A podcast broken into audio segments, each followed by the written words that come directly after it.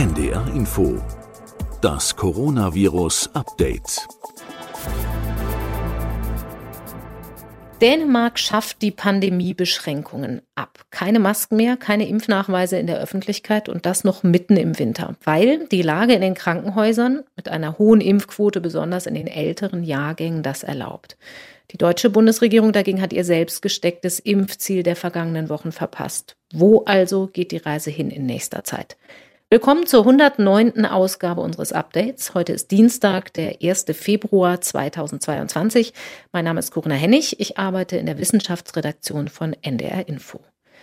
Das deutsche Problem mit der Impfquote scheint sich also noch weiter hinzuziehen. Erst gut die Hälfte der Gesamtbevölkerung ist geboostert und bei den über 60-Jährigen liegt die Quote der zumindest doppelt geimpften immer noch unter 90 Prozent. Dabei schlägt die Omikron-Welle mittlerweile wirklich hoch aus. Doch es gibt auch mutmachende Nachrichten bei den derzeitigen Zahlen von den Intensivstationen zum Beispiel. Wie wichtig ist es also überhaupt in Zeiten von Omikron, dass wir die Inzidenz wirklich kennen, wenn die PCR-Tests knapp werden? Und auch an anderer Stelle im Infektionsgeschehen sind die Dinge in Bewegung. Der Omikron-Subtyp BA2 gewinnt in Europa an Boden. Macht das einen Unterschied? Was wissen wir überhaupt schon über BA2? Und welche neuen Erkenntnisse gibt es zu Long-Covid nach Impfungen? All das sind die Fragen, die ich heute dem Virologen Christian Drosten stellen möchte. Vorab ein kleiner Hinweis in eigener Sache. Auch meine Familie hat Omikron mittlerweile erwischt. Deshalb sitze ich heute nicht im Studio, sondern bin auch per App von zu Hause aus der Isolation zugeschaltet. Wenn es also mit der Technik ein bisschen mehr ruckelt als sonst oder man vielleicht die Müllabfuhr vor meinem Fenster gleich hören wird, dann bitte ich dafür herzlich um Verständnis. Und nun geht's auch los. Ich begrüße Professor Christian Drosten in Berlin. Moin. Hallo. Herr Drosten, ich würde zu Beginn, wie so oft, kurz einmal gern generell auf das Pandemiegeschehen gucken. Die Debatte um Lockerung nimmt auch in Deutschland wieder Fahrt auf, vor allem mit Blick auf Dänemark, wo ja jetzt sämtliche Maßnahmen fallen gelassen werden. Wie sieht es mit Ihrer Gesamteinschätzung aus? Hat sich da was verändert, was den Weg in einen endemischen Zustand angeht, in dem das Gesundheitssystem wieder in ein etwas alltäglicheres Fahrwasser kommt? Aber auch die Einschätzung, wo wir da genau stehen auf diesem Weg?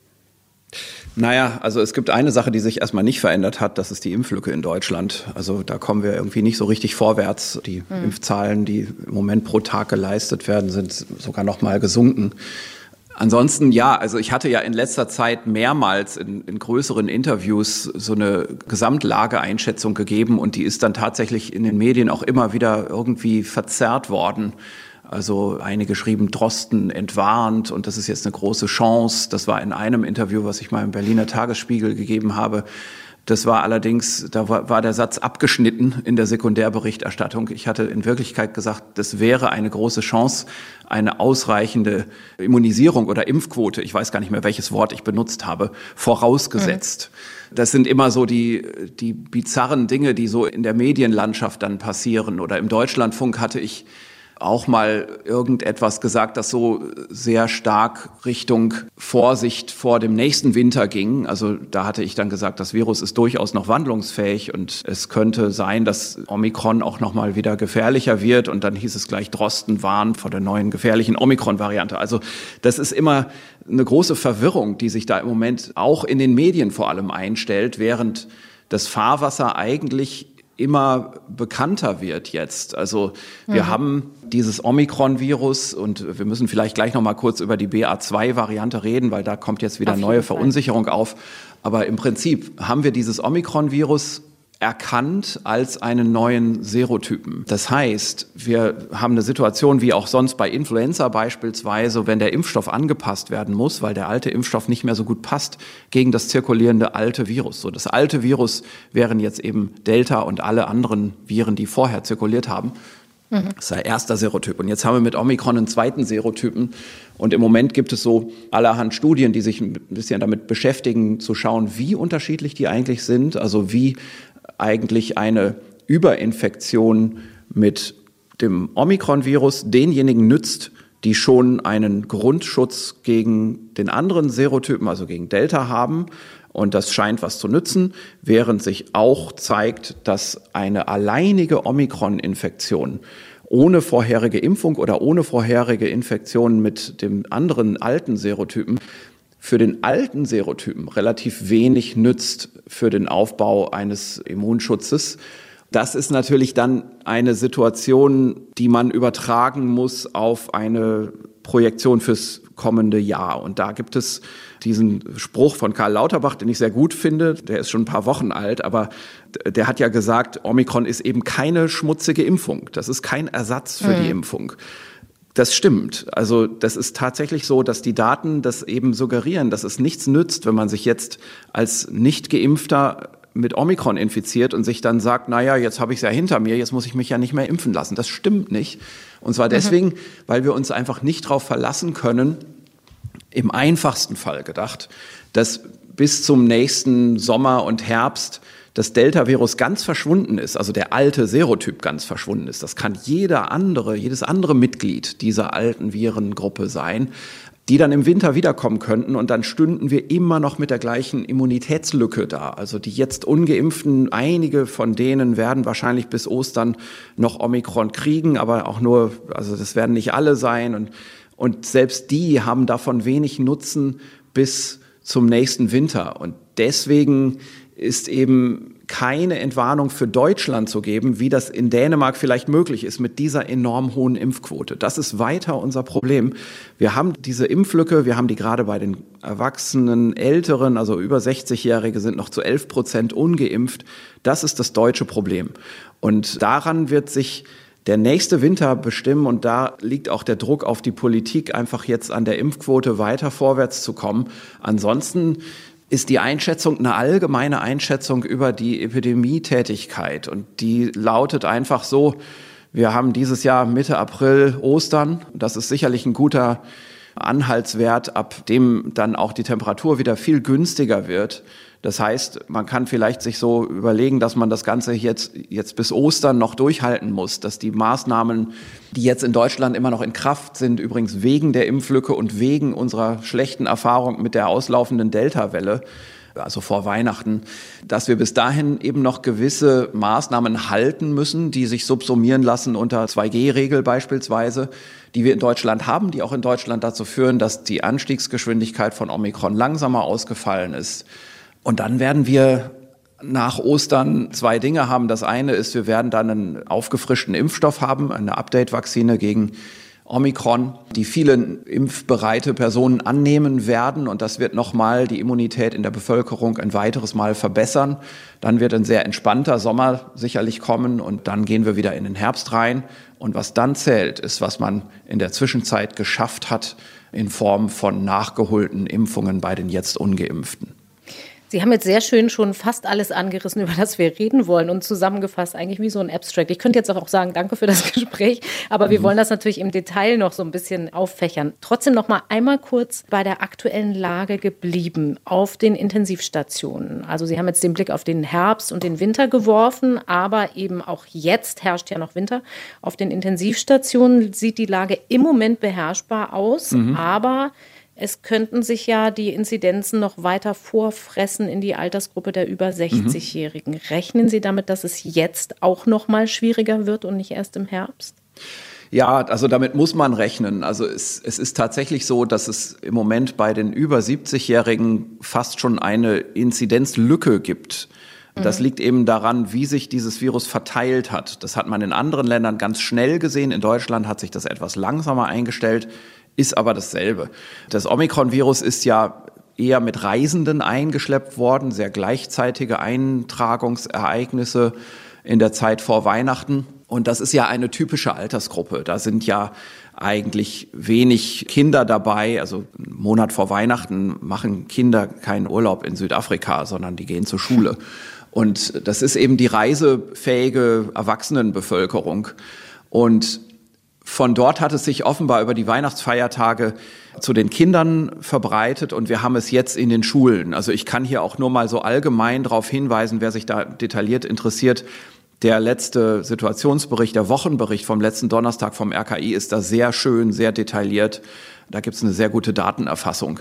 Aber jetzt nur mal mhm. grob gesagt, also die Kinder, gerade im schulpflichtigen Alter, da ist das Virus jetzt voll angekommen und wir sehen auch in Deutschland und in anderen Ländern sehr deutlich, dass es jetzt in die dazugehörigen Elternjahrgänge geht. Das sind also die Jahrgänge, die Erwachsenenjahrgänge, vielleicht irgendwo zwischen 30 und 50, 55. Und es ist bei den noch Älteren bisher gar nicht angekommen. Und das wird noch passieren. Also wir sehen beispielsweise in USA, wo auch die Impfquoten ähnlich schlecht sind wie in Deutschland in, in vielen Gebieten, diesen Effekt schon vorweggenommen gegenüber Deutschland, weil sich dort die Infektion stärker verbreitet hat, weil dort weniger Kontrollmaßnahmen waren. Da geht es jetzt in diese gefährdeten Altersgruppen, wo auch dort zum Teil eine hohe Impflücke vorliegt. Und da sieht man genau das. Also man hat jetzt Intensivaufnahmen im hohen Maße und man sieht auch schon ein Ansteigen der Sterbezahlen. Also das, was man erwartet, tritt ein. Natürlich alles unter dem Vorsatz, dieses Virus ist tatsächlich klinisch milder. Das ist auch bei diesen mhm. Älteren klinisch milder. Nur, wenn sich ganz viele infizieren mit einem klinisch etwas milderen Virus, ist am Ende wieder die gleiche Krankheitslast in der Bevölkerung oder sogar eine höhere Krankheitslast. Das ist im Prinzip ein triviales Problem. Und es gibt keinen Grund, warum sich das in Deutschland nicht auch so einstellen sollte. Nur es wird eben etwas langsamer sein. Wir haben aber, das ist das Dumme daran, jetzt doch noch ein, anderthalb, vielleicht sogar zwei Monate Winterwetter vor uns. Und deshalb hat das Virus leider auch die Zeit, sich in diese Altersgruppen vorzuarbeiten. Das wird es tun. Das heißt, wenn es jetzt immer schwieriger wird, Menschen zu vermitteln, dass sie auch als Geboosterte, als Geimpfte idealerweise noch versuchen sollten, möglichst jede Infektion zu verhindern, dann ist das eigentlich trotzdem der Weg, den man jetzt für die nächsten Wochen noch aufzeigen muss. Auch wenn eben diese Erfahrung, es ist milder, manche hat vielleicht wirklich einen milden Verlauf von vielen gemacht wird. Naja, also die Leute, die dreifach geimpft sind, die sind schon sehr gut geschützt gegen die Krankenhausaufnahme, also den schwereren Verlauf und erst recht gegen den tödlichen Verlauf. Was wir eben haben, ist eine Rücksichtnahme auf diejenigen, die sich nicht impfen lassen haben. Mhm. Das ist das, was gesellschaftlich gerade in Deutschland passiert. Wir nehmen darauf Rücksicht. Und da sieht man eben die Unterschiede, beispielsweise in einem Land wie Dänemark, wo nicht nur bei den Älteren, sondern in der Gesamtbevölkerung sehr gut geimpft, sehr gut geboostert wurde. Diese Statements, die dort von der Politik kommen, dass man sich jetzt eben wegen der guten Impfadherenz das leisten kann, die sind auch von der dortigen Wissenschaft schon unterstützt und das sicher aus einem guten Grund. Da sind wir in Deutschland nicht und da kommen wir einfach nur hin über das Schließen dieser Immunitätslücke in der Bevölkerung. Dänemark ist das Stichwort für unsere Überleitung zu dem vielleicht zentralsten Thema in diesem Podcast zu BA2. Wir sehen übrigens in Dänemark, nur noch das als Randbemerkung, ja auch, dass es offenbar, was die Krankenhaus- und Hausbelastung angeht, mit einer hohen Impfquote möglich ist zu öffnen. Aber krankheitsbedingte Ausfälle werden dort auch sehr viel berichtet, also bei Personal in Kitas und Schulen zum Beispiel. Ja, also das, das ist ganz klar. Also wir, wir haben jetzt hier über schwere Krankheit, über Pandemie, Kontrolle und so weiter gesprochen. Das heißt natürlich jetzt nicht, dass deswegen die Leute nicht krank werden am Arbeitsplatz. Das heißt auch nicht, dass es deswegen kein Long-Covid gibt, zum Beispiel. Ne? Aber auch darüber kann man inzwischen ein bisschen was sagen. Also es gibt Daten, die können wir vielleicht nochmal besprechen, dass Long-Covid auch gut abgehalten wird durch die Impfung. Und auch da ist Dänemark mhm. eben wieder stark im Vorteil. Viele werden das schon gelesen haben, dass sich der Subtyp BA2 in Dänemark durchgesetzt hat, dominant geworden ist zumindest. Es gibt ja verschiedene Subtypen von Omikron. BA1 ist der, über den wir bisher hauptsächlich mhm. in Deutschland geredet haben. Aber in Dänemark gibt es auch ein bisschen mehr Daten dazu, wie sich denn BA1 und BA2 unterscheiden. Da gibt es zum Beispiel eine schöne Studie zu Übertragungen im Haushalt, die aufschlussreich sein könnte. Vielleicht klären wir erstmal grundsätzlich, was müssen wir wissen über BA2 im Unterschied zu BA1 und was weiß man überhaupt schon? Das ist keine Untervariante, sondern quasi parallel kann man das ja, so sagen, also wie Geschwister einer Familie? Ja, genau. Also das ist sicherlich so ein Nebenstrang, wobei ich dieser der Begriff Familie, also irgendwo ist, sind auf Social Media ist dieser Begriff Omikron-Familie aufgetaucht. Der ist komplett falsch. Also den sollte man auf keinen Fall benutzen. Ne? Also in der Virustaxonomie wissen wir, was eine Familie ist und dieses Omikron-Virus ist eine Virusvariante innerhalb einer Virusspezies. Ne? Also da sind wir mhm. weit, weit unter dem Familienlevel. Das ist einfach eine Variante. So, und wir können auch von Entwicklungslinien sprechen oder von Viruskladen, also genetischen Zusammenhäufungen Häufungen von oder Verwandtschaftskreisen, so kann man es vielleicht auch nennen. So und jetzt äh, ist es so, dass eben das Omikron, das ist ein Verwandtschaftskreis von Viren, die sind alle sehr nah miteinander verwandt. Es gibt aber eine relativ frühe Abzweigung, die ist vielleicht so schon ein Jahr alt ungefähr oder etwas, etwas weniger, ein Dreivierteljahr. Da haben sich diese Linien, diese Entwicklungslinien schon getrennt zwischen BA2 und BA1. Die stammen aber dennoch aus dem gleichen Ursprung. Ne? Das sind alles Omikron-Linien. Also der gemeinsame Vorfahr war auch schon ein Omikron-Virus und der ist so alt Nehmen jetzt wir vielleicht nicht. einen Autovergleich. Verschiedene Ausführungen ja. eines Fahrzeugtypen, ja, genau. aber mit deutlichen Unterschieden. Ja, genau. Also der eine Mercedes sieht ganz spießig aus und der andere Mercedes hat irgendwie so Spoiler dran. Also so vielleicht, ja. Aber es ist immer noch ein Aber Mercedes. was ist unter der Motorhaube? Das ist ja, ja, die entscheidende Frage. Genau. Also es ist immer noch ein Mercedes und auch immer noch das gleiche Modell, ja, so ungefähr. Was ist unter der Motorhaube? Richtig. Und wie breit sind die Reifen? Das hatten wir ja auch schon mal, das Beispiel. Da kommen wir, genau, da kommen wir eigentlich hin. Es ist vielleicht gar nicht so schlecht, mit so einem Beispiel zu reden. Also, das ist also eine Linie, die unterscheidbar ist. Da gibt es auch bestimmte genetische Merkmale, die unterscheidbar sind. Beispielsweise diese ominöse N-Terminus-Deletion im Spike-Protein, die ist in der BA2-Linie nicht drin. Aber wir wissen gar nicht genau, was das jetzt für eine Bewandtnis auf die Immunität speziell hat. Also das, das, war das, was den Signalausfall im PCR-Test ja, richtig, gemacht genau. hat, wodurch man Mhm. ohne Sequenzierung BA1 gut erkennen konnte, wie auch Alpha schon. Ja, genau. Das ist aber in Deutschland eh nicht so wichtig, weil nicht so viele Labore in Deutschland mit diesen Tests arbeiten, mit diesen speziellen PCR-Tests eines Herstellers, bei dem das eben der Fall ist. Was man eben jetzt versuchen kann, ist wieder mal zu unterscheiden, ist es die Fitness, die unterschiedlich ist, oder ist es ein Immunescape? Denn die zugrunde liegende Beobachtung ist, in Dänemark ist dieses BA2-Virus gleich ganz am Anfang der Omikron-Entwicklung sehr stark eingetragen worden ins Land. Das waren einfach Zufälle, das ist ein Gründereffekt und wurde dann offenbar in mehreren großen Ausbruchsereignissen sehr stark vermehrt. Und von da ging dann die dänische Epidemie los. Und die war von Anfang an schon, glaube ich, so, dass BA2 einen guten Startvorteil hatte.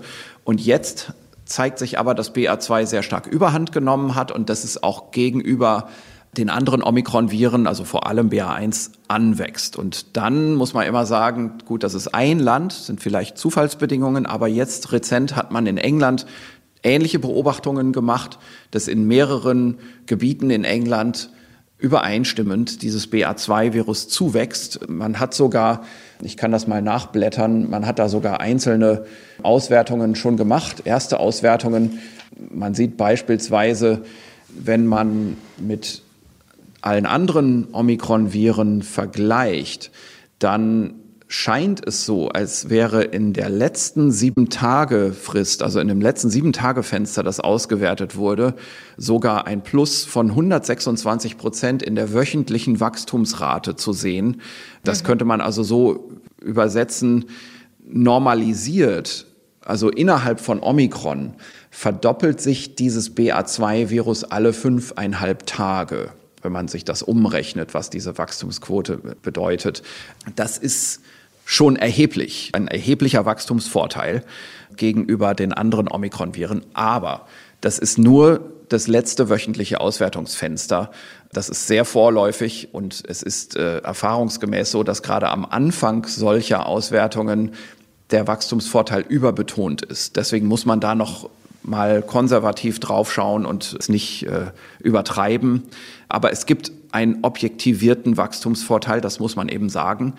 Und mhm. die Frage ist jetzt natürlich, wie relevant ist der? Eine Sache vorweg ge gesagt, der ist in Dänemark und, und in England so beobachtet worden, dieser Wachstumsvorteil. Mhm. Und der ist schon erheblich, aber das sind eben auch zwei Länder, in denen praktisch keine Maßnahmen mehr in Kraft sind.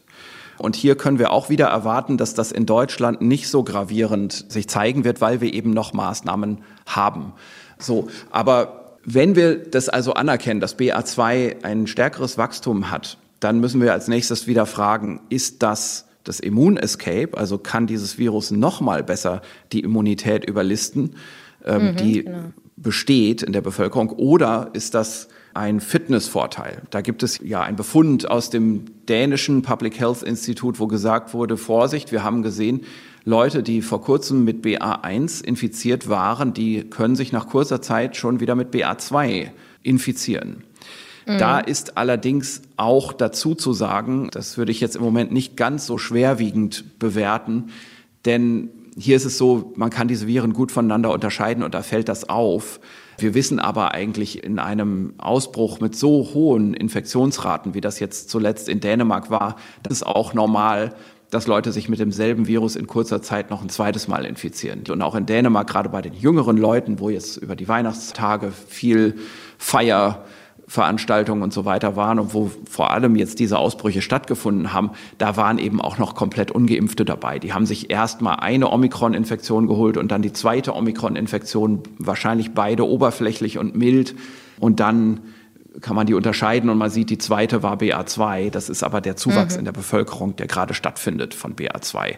Das hat für mich jetzt keine ominöse Wirkung. Die unterscheiden aber sich aber schon im Genom ganz deutlich, oder? BA1 und ja, BA2? Ja, da gibt es einige Unterschiede, auch sogar im Spike-Protein, wo man eben äh, mhm. vermuten könnte, dass da ein Immun-Escape auch mit im Spiel ist. Und es gibt eine interessante erste Studie aus Dänemark zu diesem Thema und es gibt auch von der UK Health Security Agency, also vom vom englischen Robert Koch Institut, wenn man so will, Auswertungen, über die wir vielleicht kurz sprechen sollten, um das einzuordnen. Mhm. Wir fangen mal vielleicht mit der dänischen Haushaltsstudie an. Ja. So, also hier haben wir ja im letzten Podcast, den ich aufgenommen habe, schon eine Haushaltsstudie besprochen aus Dänemark, wo man sehr schön vergleichen konnte zwischen Omikron und Delta, was die Secondary Attack Rate angeht. Secondary Attack Rate, um das nochmal zu sagen, ist ja die Zahl der Leute, die sich infiziert haben nach Kontakt mit einem Indexfall. Also diejenigen, Also im Haushalt zum Beispiel. Genau, im, das ist im Haushalt dann gemacht worden. Und hier sind angeschaut worden jetzt in einer weiteren Studie aus derselben Gruppe mit demselben Studiensetting die Unterschiede zwischen BA1 und BA2. Und analysiert wurden 8.541 Primärfälle. Davon waren 2.122 BA2-Infizierte. Und da kann man jetzt sagen, die sekundäre Attack Rate, so ungefähr eine Woche nach Exposition, wer ist da positiv geworden? Das waren bei BA1-Kontakten 29 Prozent der Exponierten und bei BA2-Kontakten 39 Prozent der Exponierten. Ein das ist also schon ein eigentlich. klarer Unterschied. Genau. Und jetzt kann man wieder relative Risiken angeben oder auswerten für die Wahrscheinlichkeit, sich zu infizieren, wenn man Empfänger ist mit bestimmten Impfstatus. Und dann kommt man natürlich mhm. so ein bisschen auf die Spur, ob das alles nur eine Immunitätssache ist oder ob das Virus selber eine erhöhte Fitness hat. Und hier kann man jetzt sagen, wenn der Empfänger gar nicht oder zweimal oder dreimal geimpft ist, dann ist das relative Risiko einer Infektion BA2 geteilt durch BA1, ne? also das ist die Odds Ratio. Mhm. Also nochmal ungeimpft, zweifach geimpft, dreifach geimpft ist 2,19, 2,45, 2,33. Das heißt, da ist eine Andeutung eines Immunescapes, aber die ist viel geringer als zwischen Delta und Omikron. Das ist ein, mhm. ein wirklich geringes Level an, an möglichem Immunescape. Gleichzeitig kann man auch sagen, wenn die Donoren, also die, die Infizierten, die, die Indexfälle, ja, mhm. wenn die ungeimpft sind, dann ist das relative Risiko einer Weiterübertragung BA2 verglichen mit BA1 2,62. Das ist erheblich viel mehr. Das heißt, mhm. das deutet für mich an, als würde hier der Fitnessvorteil überwiegen gegenüber dem Immun-Escape. Ja, also, also das eine höhere würde, Übertragbarkeit tatsächlich. Richtig. Also das würde jetzt bedeuten, diese zwei Autos, die wir hier vergleichen, die Reifen, die sind nicht bei dem einen deutlich breiter, so dass es über den Sandweg besser drüber fahren kann. Also Immun Escape, ne? also die Immunität mhm. als hindernde Maßnahme, als Schlamm auf dem Sandweg. Ne? Und das Immun Escape, das in Form von breiten Reifen ausgedrückt wird, ja, so dass man über den Schlamm besser drüber fahren kann, obwohl man den gleich schwachen Motor hat. Ne? Und dann mhm. mit, auch mit schwachem Motor besser vorankommt. Das wäre Immunescape. Während aus dieser Studie für mich eher der Eindruck erwächst, das ist nicht unbedingt so stark Immunescape, sondern mehr Fitness. Also das heißt, das Auto hat fast gleich breite Reifen, aber der Motor, der hat schon ein paar PS mehr. Ne? Also mhm. das heißt, das wäre eher so diese Interpretation. Und Bei BA1 waren Sie ja zuletzt zu der Interpretation gekommen im Vergleich zu Delta dass es ähm, keinen großen Fitnessvorteil gibt, Richtig. offensichtlich, sondern dass alles über Immunescape läuft. Also dass das BA1 nicht per se aus sich heraus unter Ungeimpften zum Beispiel ansteckender ist, sondern vor allen Dingen, weil es dem Impfschutz ausweicht. Und hier Richtig. scheint das fast andersrum zu sein. Genau, Genau, das wäre so im Moment meine Interpretation. Und es gibt einen anderen Datensatz aus dem Vaccine Effectiveness Bericht von äh, UKHSA, also der Public Health Behörde in England, wo man geschaut hat, wie die Vakzineeffektivität ist, zwei oder nach drei Dosen, je nachdem, ob man mit BA1 oder BA2 infiziert ist. Und das ist interessant. Also hier haben wir eine Vakzineeffektivität und das sind natürlich Surrogatrechnungen, die hier gemacht werden, müssen wir nicht drauf eingehen. Mir geht es jetzt nur kurz um den Zahlenvergleich nach zwei Dosen BA1 9 Prozent und BA2 13 Prozent Schutz gegen symptomatischen Verlauf und nach drei Dosen BA1-Infektion 63 Prozent und BA2-Infektion 70 Prozent Schutz gegen symptomatischen Verlauf. Das heißt, das sieht hier so aus, also man könnte jetzt fast sogar sagen, BA2 hat weniger Immunescape, aber das ist natürlich Quatsch. Die Zahlen sind immer noch sehr ähnlich. Ich würde das eher so ausdrücken, wir können aus diesen Daten nicht ableiten, dass der Immunescape bei BA2 stärker ausfällt als bei BA1. Und das bestätigt nochmal diese dänischen Daten. Und darum ist das im Moment meine Auffassung der Situation, dass also BA2 eine Fitnessvariante ist, eine, eine gesteigerte Übertragungsfähigkeit, die nicht an der Immunität liegt, wir können uns das vielleicht so vorstellen wie letztes Jahr um diese Zeit, als die Alpha-Variante kam, die auch eigentlich keinen Immunescape zeigte, aber dennoch eine Fitnesssteigerung mit sich brachte und ja dann zu dieser etwas verspäteten Winterwelle führte, die letztes Jahr ja nochmal wieder hochkam in den mhm. späten Wintermonaten, also im Februar und dann bis in den März hinein, bis vor Ostern das Geschehen nochmal angefacht hat. Und erst die Osterferien haben das ja dann durchbrochen. So etwas könnten wir gerade in diesen wenig kontrollierenden Ländern wie Dänemark und England jetzt auch noch mal beobachten. Also da befürchtet man das auch, dass also nachdem man jetzt sieht, die Winterwelle, die war sehr kurz, gerade in England sehr schön zu sehen mit Omikron. Die ging dann rapide wieder runter und die hat sich dann auf so ein mittleres Niveau aber jetzt leider eingependelt. Die ist auch nicht richtig mhm. runtergegangen. Das liegt jetzt noch nicht an BA2, auf keinen Fall, weil BA2 noch viel zu sehr im Hintergrund ist. Ähm, was wir jetzt eben sehen, ist das, was wir schon im letzten Podcast befürchtet haben, dass dieser kurze Winterpeak daher kam, dass bestimmte Sozialnetzwerke kurzzeitig mit Infektionen gesättigt waren und das Virus sich erst umverteilen muss, bevor es wieder weiter sich verbreiten kann in der Bevölkerung. Diese Umverteilung haben wir auch vorhin schon beschrieben. Es ist jetzt in die Schulen gegangen und streut von dort jetzt ziemlich regelmäßig in die Elterngeneration. Das ist also jetzt dieses Halten auf dem hohen Plateau. Ne? Also wir hatten einen ganz mhm. hohen Berggipfel und dann ist es leider nicht ganz runtergegangen, sondern ist auf so ein Plateau gekommen. Auf dieser Hochebene sind wir da jetzt.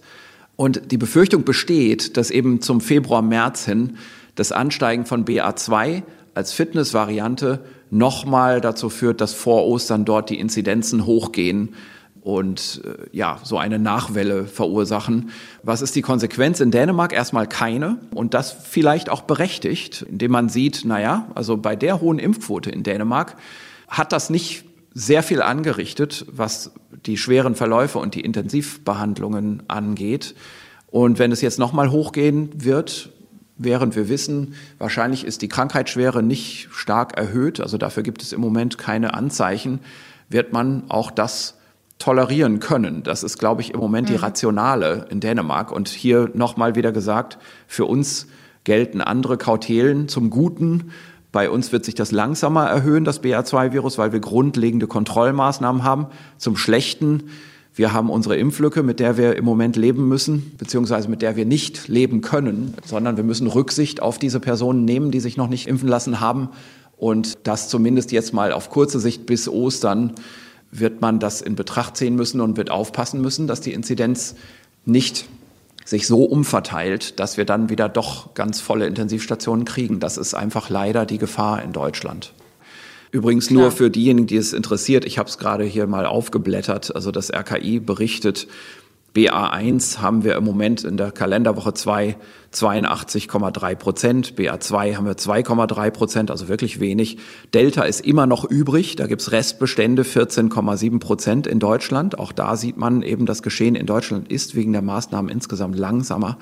Man kann sagen, nur noch in Mecklenburg-Vorpommern ist Delta dominant. Auch in Sachsen-Anhalt ist das jetzt also inzwischen nicht mehr so, wie man mal in der Öffentlichkeit gedacht hat, dass man dort ja alleine mit Delta arbeiten muss. Das ist also seit geraumer Zeit schon nicht mehr der Fall. Auch dort ist Omikron deutlich dominant. Also in ganz Deutschland ist das so, außer in Mecklenburg-Vorpommern. Aber noch einmal auf BA1 und BA2 zu sprechen zu kommen. BA2 könnte also in Deutschland auch die Welle verlängern oder verstärken, wenn es sich durchsetzt? Na klar, also das hat einen, offenbar einen eigenen intrinsischen Fitnessvorteil, der bei Geimpften und Ungeimpften gleichermaßen gilt. Insofern müssen wir davon ausgehen, dass das auch in Deutschland zuwachsen wird. Ich glaube nicht, dass mhm. das in Deutschland anders laufen wird. Aber das wird langsamer gehen, das Ganze länger dauern. Und es läuft ja dem entgegen, dass sich die Temperatur wieder erhöht und dass die Osterferien Übertragungsnetzwerke durchbrechen werden. Also wir haben ganz eindeutig den Befund in Deutschland, dass die Übertragungsnetzwerke im Moment aus dem Schulbetrieb gespeist werden.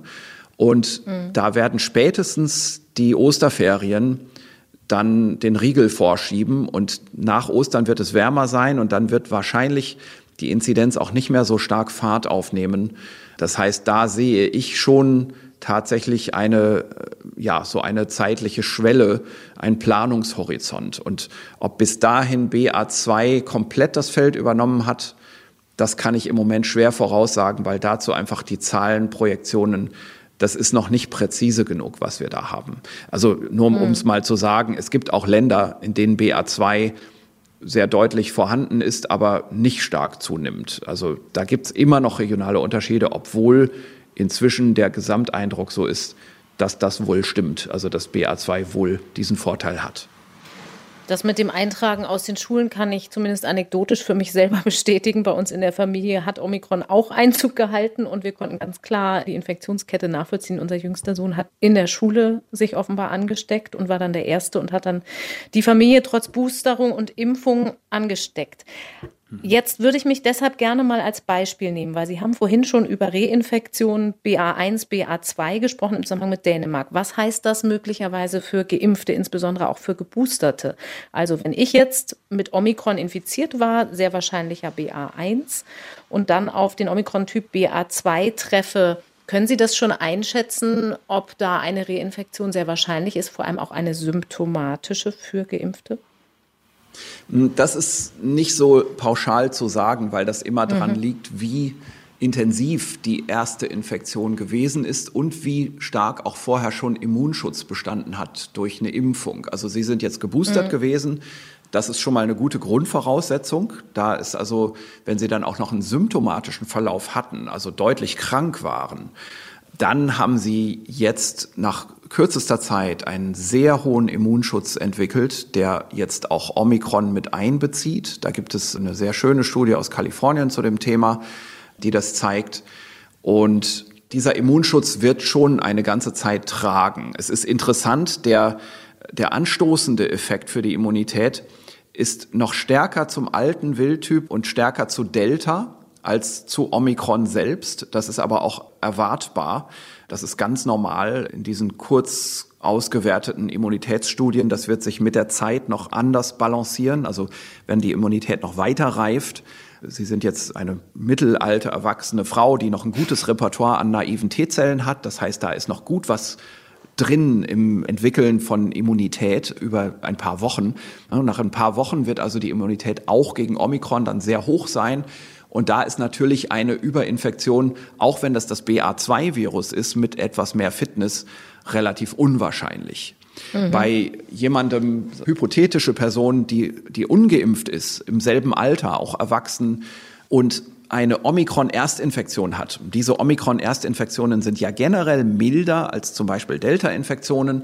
Das geht auch damit einher, das kann man aus einer rezenten Studie, das ist eben diese Studie, die ich gerade meinte, aus Kalifornien, auch ableiten, dass die Intensität der Infektion, die man mit Omikron durchgemacht hat, mitbestimmt, wie gut dann die nachhaltige Immunität ist und dass Infektionen, die nicht so deutlich verlaufen, auch nicht so eine deutliche, lang anhaltende Immunität vermitteln. Und diese Personen haben dann sicherlich ein ganz ordentliches Risiko, sich nochmal mit Omikron zu infizieren, sei es mit BA1 oder mit BA2. Wahrscheinlich ist das Risiko mhm. bei BA2 noch höher, aber man muss BA2 erstmal treffen. Im Moment würde man eher BA1 treffen, aber auch damit kann man sich dann eine Zweitinfektion holen. So für die nochmal, muss ich vielleicht auch nochmal sagen, auch wenn ich seit langen Monaten immer wieder sage, die ideale Immunisierung ist, dass man eine vollständige Impfimmunisierung hat mit drei Dosen und auf dem Boden dieser Immunisierung sich dann erstmalig und auch zweit- und drittmalig infiziert mit dem wirklichen Virus und dadurch eine Schleimhautimmunität entwickelt, ohne dabei schwere Verläufe in Kauf nehmen zu müssen. Und mhm. wer das durchgemacht hat, der ist dann irgendwann wirklich über Jahre belastbar immun und wird sich nicht wieder reinfizieren. Und das haben Bevölkerungen insgesamt im Moment noch nicht erreicht. Also vielleicht nur von der Vorstellung, es gibt aus England eine Schätzung, dass im Moment, und die englische Bevölkerung ist schon viel stärker durchimmunisiert, sowohl was Impfungen, aber dann auch Infektionen und auch vor allem Infektionen auf dem Boden einer Impfung angeht. Da sind die Engländer weiter und dennoch schätzt man auch dort im Moment die Reinfektionsquote bei knapp 10 Prozent ein. Also knapp 10 Prozent aller Infektionen sind Zweit- und sogar Drittinfektionen. Das macht mhm. man sich häufig gar nicht so klar, aber das wird bei uns auch so sein. Und das ist auch einer der Gründe, weshalb eben diese Rechnung der schmutzigen Omikron-Impfung oder ja oder also der Omikron-Infektion als Impfung durch die Hintertür, dass diese Rechnung einfach nicht aufgeht, weil man es nach einer Infektion nun mal nicht hinter sich hat. Man braucht mehrere Infektionen und wenn die nicht auf dem Boden einer ordentlichen Impfimmunität stattfinden, dann hat man auch bei der zweiten Infektion nochmal ein relativ hohes Krankheitsrisiko, weil die Immunität noch nicht sehr belastbar ist nach der ersten Infektion aber auf der Grundlage einer, einer dreifachen Impfung eben ganz gut, auch wenn Delta zurückkommen sollte, auch wenn das ein anderer Serotyp ist und man mit Omikron infiziert war, auf der Grundlage einer Dreifachimpfung? Also auf der Grundlage einer Dreifachimpfung wird man auch im nächsten Winter gegen den ersten alten Serotypen noch eine sehr gute Immunität haben. Die Boosterimpfung, die dritte Dosis, die vermittelt eine langhaltende Immunität, aber die ist auch nicht absolut. Das heißt, man wird sich im nächsten Winter durchaus dann, wenn dieser alte Serotyp noch wieder zirkuliert, damit infizieren, auch wieder Symptome kriegen, aber die werden kurz sein, diese Symptome. Man wird dann nach sehr kurzer Zeit keine schwere Krankheit mehr haben oder überhaupt Symptome mehr haben. Und bei Omikron gehen wir jetzt für den nächsten Winter davon aus, diejenigen, die sich, so wie Sie jetzt, auf dem Boden einer Impfimmunität mit Omikron infiziert haben, die sind im selben Vorteil bis dahin. Also die werden auch jetzt nochmal eine nachgereifte Immunität entwickeln gegen Omikron, die sehr gut ist, wenn das keine sehr alten Leute oder sonst immunsupprimierte Leute sind. Dann werden die also im nächsten Winter schon wegen dieser einen Omikron-Infektion relativ gut dastehen. Die können sich über den Sommer durchaus auch nochmal eine zweite holen. Die wird auch wieder relativ mild verlaufen wahrscheinlich. Aber die stehen so gesehen auch für den nächsten Winter gut gerüstet da. Und dann gibt es einen anderen großen Anteil in der Bevölkerung, die sich dann über den Sommer nachimpfen lassen werden mit einer Omikron-Impfung. Und das werden Sie möglicherweise auch tun, zur Sicherheit. Ne? Also selbst wenn Sie jetzt nochmal Omikron gehabt haben, doch über das Sommerhalbjahr nochmal die Gelegenheit nutzen, die Update-Vakzine zu nehmen. Und dann ist der Immunschutz zum nächsten Winter auch gut. Also da kann man, mhm. glaube ich, optimistisch sein. Ich will damit jetzt nicht sagen, dass man im nächsten Winter keine Maske mehr tragen muss. Also das kann schon sein, dass wenn der Infektionsdruck steigt, dass man das wieder machen muss. Und dann ist wieder eben die Frage, wie viele von den bis jetzt ungeimpften, ob sie sich jetzt einmal Omikron infiziert haben oder nicht, tut nichts zur Sache. Wie viele lassen sich dann noch impfen mit einem Impfstoff, der, das kann der alte Impfstoff, das kann auch der neue Impfstoff sein. Wichtig ist, man braucht drei Dosen. Wenn das noch viele Leute jetzt doch noch machen, das kann man nur hoffen, dass die Politik das hinbekommt und die Gesellschaft, die Medien, die da auch mithelfen müssen, dann könnte der nächste Winter ganz glimpflich laufen. Und dann gibt es natürlich noch das große Fragezeichen, was macht das Virus? Also gibt es einen dritten Serotypen mhm. bis dahin zum Beispiel? Also da kann man, also Evolution kann man nur bedingt vorhersagen. Ich würde das im Moment nicht erwarten, denn auch das ist so eine Faustregel, die ich jetzt in den letzten Monaten immer wiederholt habe. Darum wiederhole ich sie jetzt auch nochmal. Das Virus, das mäandert rum, also die Evolution, die unterliegt auch gewissen Zufallsprozessen und da gibt's immer wieder Überraschungen. Das bewegt sich also in die Richtung zum milderen, aber vielleicht auch wieder zum schwereren. Das kann man im Moment einfach nicht ausschließen. Aber die Bevölkerungsimmunität, die bewegt sich in eine Richtung. Die wird immer besser. Ne? Auch wenn wir jetzt Befunde natürlich haben, die zeigen, dass nach ein paar Monaten beispielsweise die Antikörper schwinden. Aber das ist ja nicht alles, was ich jetzt mit Bevölkerungsimmunität meine. Das ist die Grundimmunisierung. Also die Grundimmunisierung, drei Dosen einer Vakzine, ja, die wird irgendwann geringer werden, aber auf diesem Boden der Grundimmunisierung, also der Aufbau der Immunität, kommt dann ja das Halten der Immunität auf der Bevölkerungsebene. Und dieses Halten der Immunität, das wird natürlich durch Virusinfektionen geleistet. Wir können nicht auf Dauer die gesamte Bevölkerung immer wieder nachimpfen. Das können wir nur jetzt mhm. in dieser Anfangsphase wir, des beginnenden endemischen Zustands machen, in dieser Übergangsphase in die Endemie. Da müssen wir mit der Impfung immer auch noch mal nachhelfen. Aber auf lange Sicht ist das Erhalten der Immunität einfach das Zirkulieren des Virus. Und das muss man da jetzt mit einberechnen. Das beginnt für die Bevölkerungsanteile, die vollständig grundimmunisiert sind, nun auch schon. Omikron ist der erste Schritt in diese Richtung für diese Leute. Und damit werden wir wahrscheinlich, hoffentlich im Herbst schon in ein besseres Fahrwasser kommen. Sie haben aber eben schon gesagt, was das Virus von der Evolution her macht, das kann man schwer vorhersagen. Und wir haben jetzt schon einen anderen Serotyp offensichtlich, also ein großes Ausmaß an Immunescape. Was bedeutet das denn dann für die Frage, wann ist die Pandemie zu Ende, wenn man das nicht absehen kann? Ob da vielleicht nochmal ein anderer Serotyp um die Ecke kommt? Also die Pandemie ist dann zu Ende, wenn wir es zusätzlich zu dem Krankheitsschutz auch geschafft haben, einen Übertragungsschutz in der Bevölkerung aufzubauen. So kann man das, glaube ich, ganz allgemein beantworten. Also das, was die Pandemie ja ausmacht, haben ja jetzt gelernt, es gibt schwere Verläufe, die müssen wir erstmal unterbinden durch den Individualschutz. Dann haben wir aber immer noch Long-Covid. Da wissen wir noch immer nicht genau Bescheid. Und das gibt es, das lässt sich nicht von der Hand weisen diese ganzen Unsicherheiten. Und dann haben wir auch die vielen Arbeitsausfälle, ne? also kritische mhm. Infrastruktur und anderes Arbeitspersonal im, im, im Arbeitsbereich. Auch da finden wir ja dann wieder Argumente, warum wir eben doch nicht damit auskommen, dass wir die schweren Krankheiten unterbinden durch Impfung und die Intensivstationen frei halten. Und warum ist das so? Ganz einfach, weil die andere Eigenschaft der Pandemie, nämlich die schnelle Übertragung, noch nicht kontrolliert ist. Und die müssen wir auch kontrollieren durch Immunität. Also sprich, dieses Freidrehen des Virus, dass das Virus einfach exponentiell nach oben schießt, wenn man nichts macht, das muss auch aufhören. Also wir müssen praktisch spontan in der Bevölkerung einen R-Wert unter eins haben über einen Übertragungsschutz. Und wie kriegen wir den?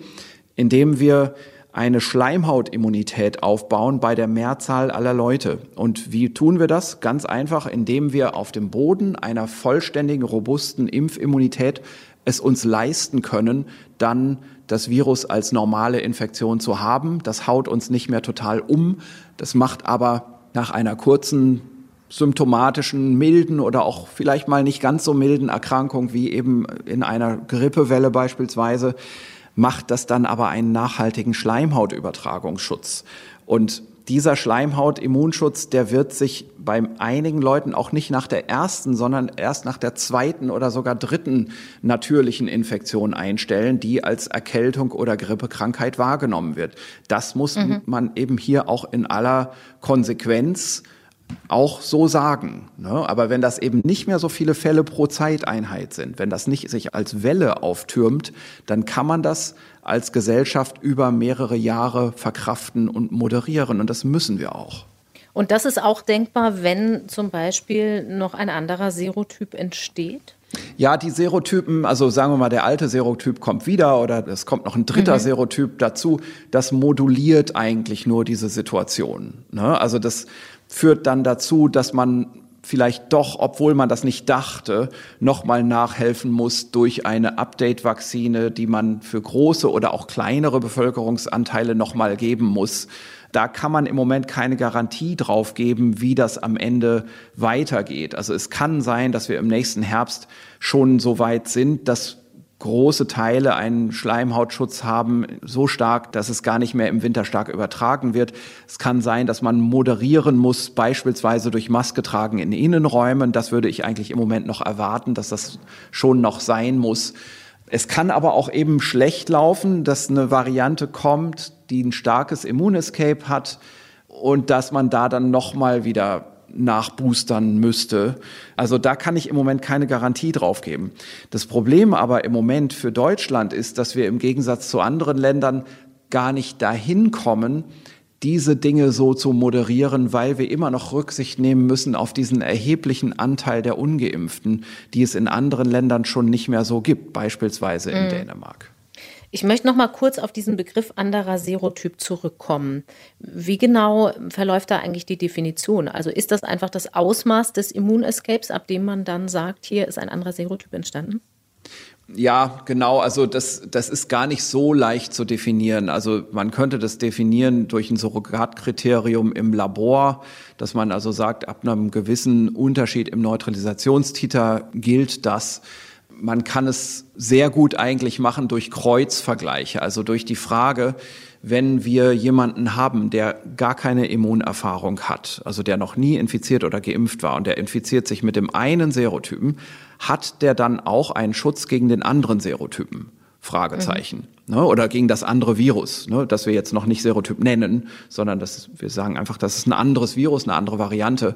Und da kann man doch im Rückblick immer sagen, bisher, bis zu Delta war das so. Die Viren haben alle gegenseitig gegeneinander einen Kreuzschutz hervorgerufen. Und jetzt bei Omikron sieht man erstmalig, dass das nicht mehr so ist, in dem Sinne, dass wenn man Leute anschaut, die sich komplett naiv, also nicht geimpft und nicht vorinfiziert, mit Omikron infizieren, dann sieht man bei denen einfach, dass kaum eine Immunität gegen Delta entsteht und gegen die alten äh, Serotypen und dass diese Immunität eigentlich nur bei denjenigen Omikron-Infizierten entsteht, die vorher schon geimpft waren. Und die können mhm. dann auch durchaus ihren Impfschutz wieder im Labor praktisch wieder verloren haben, dass man praktisch gar nichts mehr messen kann. Aber wenn die sich dann mit Omikron infizieren, dann kommt die alte Immunität wieder hoch. Aber das tut sie eben nur dann, wenn vorher schon eine Impfung oder eine äh, Infektion mit Delta stattgefunden hat. Und das ist eben die Unterscheidung. Also zieht das eine Virus die Immunität gegen das andere mit hoch oder tut es das nicht? Und Omikron tut es das erstmalig nicht. Und mhm. dann gibt es bestimmte Herangehensweisen in der, ja, es ist fast schon eher Experimentalimmunologie, Experimentalvirologie, die man so zusammenfassen kann unter dem Begriff Antigenic Cartography. Das wird gerade entwickelt für, für SARS-2, das ist für Influenza entwickelt. Und da arbeitet man eben über bestimmte Vergleiche der Immunreaktivität in experimentell infizierten Tieren, weil die einfach sicher immunnaiv sind, Labortiere, die man verwenden kann, wo man weiß, die sind nie infiziert gewesen. Das wird ja in der menschlichen Bevölkerung zunehmend schwieriger, je länger das Virus schon zirkuliert. Und da macht man so eine Art Kreuzvergleiche der relativen Immunität und da kann man dann sehr zuverlässig eigentlich sehen, ab wann sich ein Virus plötzlich verändert hat. Also es gibt da so einen schleichenden Veränderungsprozess über die Zeit. Das ist so die fortlaufende Evolution. Und dann sieht man Evolutionssprünge in diesen Auswertungen. Und so ein Sprung hat offenbar bei Omikron jetzt stattgefunden, erstmalig. Jetzt haben Sie vorhin schon kurz angedeutet, was man weiß über die Boosterwirkung im Vergleich BA1 und BA2, auch eben gegen Omikron tatsächlich. Das ist ja der unangepasste Booster. Wie viel Sinn machen da diese angepassten Booster, andersrum gefragt, wenn im Herbst möglicherweise noch eine neue Variante kommt? Macht es dann überhaupt tatsächlich Sinn, den Omikron-Booster, an dem BioNTech und Moderna jetzt ja zum Beispiel schon mit klinischen Studien arbeiten, wirklich vorerst mal zu geben über den Sommer? Für alle? Ja, das macht insofern Sinn, als eben die Influenza-Erfahrung zeigt, dass diese Bevölkerungsimmunität, auch wenn sie sich manchmal in Sprüngen entwickelt, doch sich kontinuierlich in einem gewissen Immunitätsraum fortentwickelt. Das heißt, diese Immunitäten, die bauen schon aufeinander auf. Und wenn jetzt jemand, also das Virus würde sich jetzt sehr schnell entwickeln zu einem dritten Serotypen, dann hätte mhm. jemand, der in der Zwischenzeit sich gegen Omikron weder impfen lassen würde, noch sich infizieren würde, da eine Brücke verpasst in dem Aufbau der Immunität. Also wir können schon davon ausgehen, dass die Omikron-Impfung einfach die Entwicklung des Virus verfolgt und nachhält in eine bestimmte Richtung. Also es gibt Sprünge, aber diese Sprünge laufen in eine Richtung und diese Richtung ist nicht zufällig, sondern da gibt es eine Direktionalität. Also deswegen mhm. ist es eben sinnvoll, das nachzuhalten, was das Virus macht durch Impfungen. Aber wie gesagt, um es nochmal zu sagen, ich erwarte eigentlich längerfristig, also über die nächsten vielleicht zwei, drei Jahre, könnte man jetzt im Moment annehmen, dass dieses Bedürfnis nach einem immer Nachpflegen der Impfung auch geringer wird. Also entweder werden die Zeitabstände viel länger, dann sind die Zeitabstände vielleicht fünf, sechs, sieben Jahre, wo man dann solche Nachpflegungen braucht, oder man braucht sie auch gar nicht mehr, weil das Virus nicht so starke Sprünge macht, sondern sich stärker kontinuierlich entwickelt und dann einfach die Bevölkerung praktisch das gar nicht merkt, weil Anteile der Bevölkerung infizieren sich in jedem Winter mit dem Virus, kriegen eine grippeartige Erkrankung, überstehen die aber auch wieder und sind dann abgedatet durch das Virus. So könnte es auch kommen und ich erwarte das einfach deswegen für ein Coronavirus so, weil das bei den anderen Coronaviren auch so ist, dass die relativ stabil sind gegenüber Influenza. Also Influenza macht diese antigenetischen Sprünge alle fünf, sechs, sieben Jahre. Und das sehen wir eigentlich in der Form bei Coronaviren, bei den Erkältungskoronaviren nicht. Und das ist für mich der Anhalt, zu vermuten, dass das bei SARS-2 auch so sich entwickeln könnte, dass sich das eher stabilisiert. Israel hat jetzt allerdings auch gerade Daten vorgelegt für die vierte Impfung mit dem ganz normalen bisherigen Booster, also einen zweiten Booster mhm. und hat da 400.000 Viertimpfungen ausgewertet. Also am Anfang hat man ja Risikogruppen vor allen Dingen ein viertes Mal geimpft und Menschen, die im Gesundheitssystem arbeiten. Und das Ergebnis ist, die Schutzwirkung gegen bloße Infektion hat sich verdoppelt, aber tatsächlich auch die gegen schweren Verlauf hat sich multipliziert. Also bis ja. zu dreifach gegenüber Menschen, ja. die nur einmal geboostert geboostert wurden. Aber wie kann das sein? Die Boosterwirkung gegen den schweren Verlauf war doch eigentlich ohnehin schon so hoch, weil auch die zelluläre Immunantwort entscheidend ist. Haben wir ja gelernt. Ja, aber das sind eben jetzt Vakzine-Effektivitätsdaten und die wurden ja erhoben bei Leuten, also der Vergleich war zu dreimal Geimpften, bei denen die dritte Dosis schon über vier Monate her ist und die über mhm. 60 Jahre alt sind. Mhm. Das ist also schon ein Bevölkerungsabschnitt, der nun mal die Immunität nach drei, drei, vier Monaten stark verliert. Da gibt es auch Daten, die können wir vielleicht noch mal nennen aus England. Die, die habe ich jetzt hier zufällig gerade. Moment, jetzt blätter ich hier mal, genau.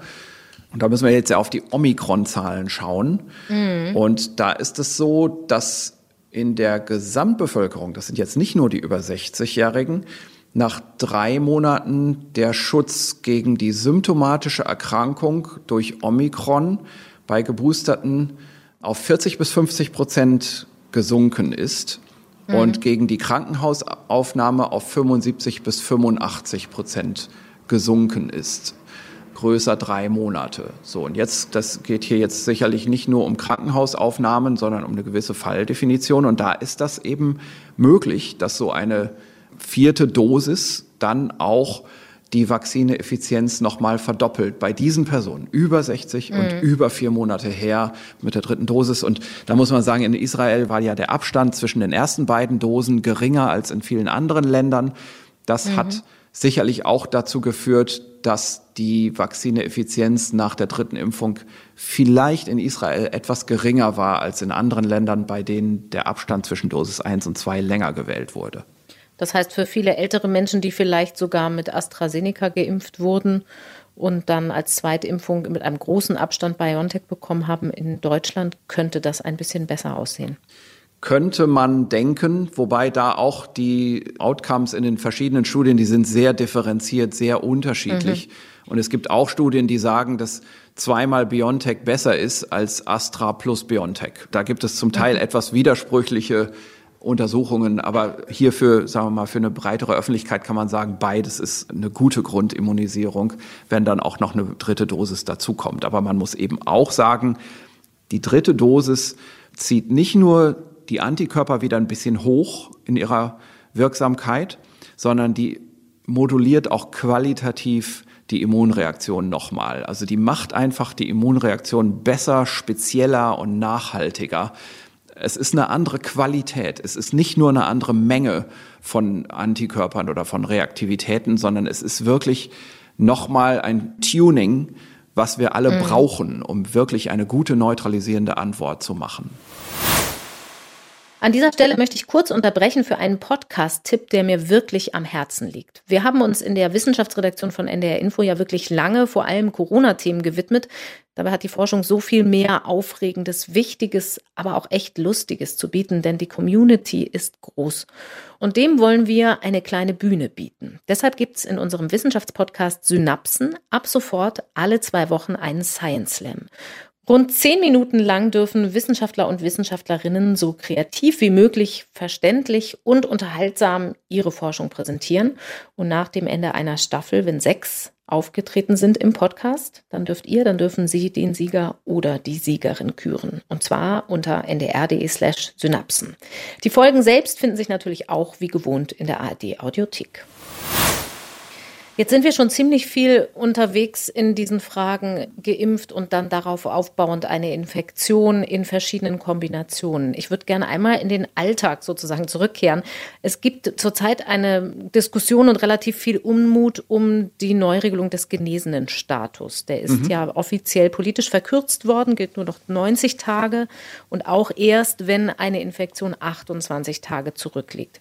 Für Geimpfte die dann sich infizieren, heißt das aber, wer nach einer doppelten Impfung sich infiziert hat und quasi den natürlichen Booster auf die Impfung bekommen hat, der braucht in einigen Bundesländern weiter Tests, wo 2G-Plus-Zugang ist oder kommt womöglich gar nicht rein. Andersrum, also wenn man sich vor längerer Zeit infiziert hat und anschließend zweimal geimpft wurde, gilt das dann aber eigentlich als nicht nötig. Das ist eine politische Frage, für die es ja aber auch eine wissenschaftliche Grundlage geben muss. Ist es mhm. immunologisch denn nicht egal, in welcher Reihenfolge man sich infiziert und zweimal geimpft wurde?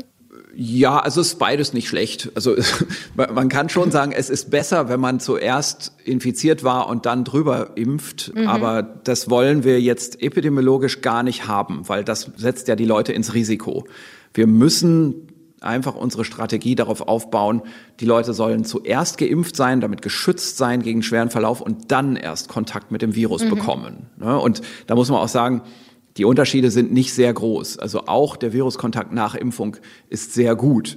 Zu diesen ganzen Regularien, ehrlich gesagt, ich kann da gar nicht viel zu sagen, weil mir die gar nicht geläufig sind im Einzelnen. Also ich muss auch in Alltagssituationen immer wieder überlegen, was muss man jetzt eigentlich machen und was gilt eigentlich jetzt hier bei uns in diesem Bundesland und was passiert eigentlich, wenn ich anderswo hinfahre. Also das äh, will ich jetzt gar nicht weiter kommentieren. Das ist tatsächlich eine Angelegenheit der Politik und der Regulation und der Ausführungsebene. Aber wo Sie nach der wissenschaftlichen Grundlage fragen, ja, also da mhm. ist das RKI ja jetzt auch letzte Woche wieder mal in den Medien angeschossen worden. Ich finde, es gibt da ja relativ einfache Erklärungen, die das RKI ja auch geliefert hat. Also statt auf das RKI zu schießen, hätte man einfach auf die RKI-Homepage mal gehen können. Da findet man das ja begründet und dokumentiert. Das RKI nennt gleich mehrere Referenzen dazu. Die kommen fast alle aus England und die wichtigste sicherlich ist das Technical Briefing 34 über die Varianten. Da drin gibt es mehrere Begründungen und eine ganz wichtige Begründung ist die Auswertung der Siren-Studie. Das ist ja mhm. diese große Studie in England, wo geschaut wird, was eigentlich diejenigen, die infiziert waren, für einen Schutz im Moment haben. Dieser Schutz wird also praktisch so ausgedrückt wie eine Vakzine-Effektivität. Und da ist es nun mal so, schon nach 90 Tagen nach einer Vorinfektion liegt bei Omikron diese Effektivität der Vorinfektion, also eben das Pendant einer Vakzineeffektivität, das liegt dann schon nur noch bei 44 Prozent. Und damit würde einfach jeder Impfstoff durch die Zulassung fallen. Punkt. Mhm. Ganz einfach. Also das reicht einfach nicht. Und das ist glasklar. Und darum ist es auch glasklar, dass das RKI jetzt für Omikron das Ganze auf 90 Tage verkürzt hat bezieht sich aber auf vorher ungeimpfte, diese Parallele zur Vakzineeffektivität. Also möglicherweise gibt es da ein Missverständnis, dass man diese Daten nicht einfach auf doppelt geimpfte übertragen kann. Ja, das ist aber auch nicht der einzige Datensatz. Es gibt noch andere, auch wieder aus England stammende Daten zum Schutz gegen die Omikron-Infektion nach Boosterimpfung. Und da muss man eben jetzt schon die Boosterimpfung dann irgendwann auch mal gleichsetzen mit einer Überinfektion über eine bestehende Doppelvakzinierung. Mhm. Das ist jetzt, glaube ich, was Sie meinen. Ne? Genau. Also da muss man einfach jetzt irgendwann mal pragmatisch sagen, das muss man gleichsetzen, weil es gibt auch zunehmend Studien, die zeigen, dass man das gleichsetzen kann, dass das so praktisch die gleiche Wirkung hat. Und ja, da ist das RKI sicherlich auch an diesen Daten vorgegangen. Und ich blätter jetzt gerade mal danach. Hier zum Beispiel Schutz gegen symptomatische Erkrankungen, das hatte ich vorhin schon mal erwähnt, ist bei Delta, bei Leuten, die unter drei Monaten Zeit vergehen lassen haben nach der Boosterimpfung, ne, liegt das bei 90 mhm. bis 99 Prozent Schutz gegen symptomatische Erkrankung unter drei Monaten nach der dritten Dosis. Bei Omikron liegt es bei 50 bis 75 Prozent. So, mhm. das ist also gerade noch, da würde man also sagen, ja, doch, das ist noch in Ordnung. Aber über drei Monate, da liegt es bei Delta weiterhin auf dem Bereich 90 bis 95 Prozent. Praktisch gar nicht gesunken. Aber bei Omikron liegen wir jetzt bei unter 50 Prozent. Also 40 mhm. bis 50 Prozent steht hier. Und da muss man einfach sagen, das reicht nicht. Also das würde auch wieder für eine Vakzine-Zulassungssituation gar nicht reichen. Und da muss man einfach dann irgendwann auch im regulativen Bereich nachregulieren, dass die Leute dann zumindest sich nochmal wieder auffrischen lassen. Mhm. Also das, ich finde das schon sinnvoll. Vielleicht wurde es in der Öffentlichkeit nicht ganz breit begründet, sondern eben nur schriftlich begründet. Und da liegen manchmal auch diese Probleme.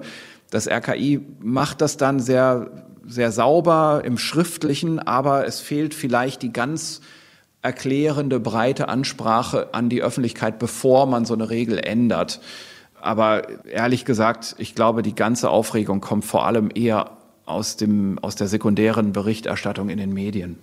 Vielleicht muss man auch noch mal differenzieren nach Altersgruppen, weil wenn sich ein 18-Jähriger nach Zweifachimpfung infiziert, ist es natürlich immer noch mal anders, als wenn sich ein über 60-Jähriger nach Zweifachimpfung infiziert in der längeren das, Schutzwirkung.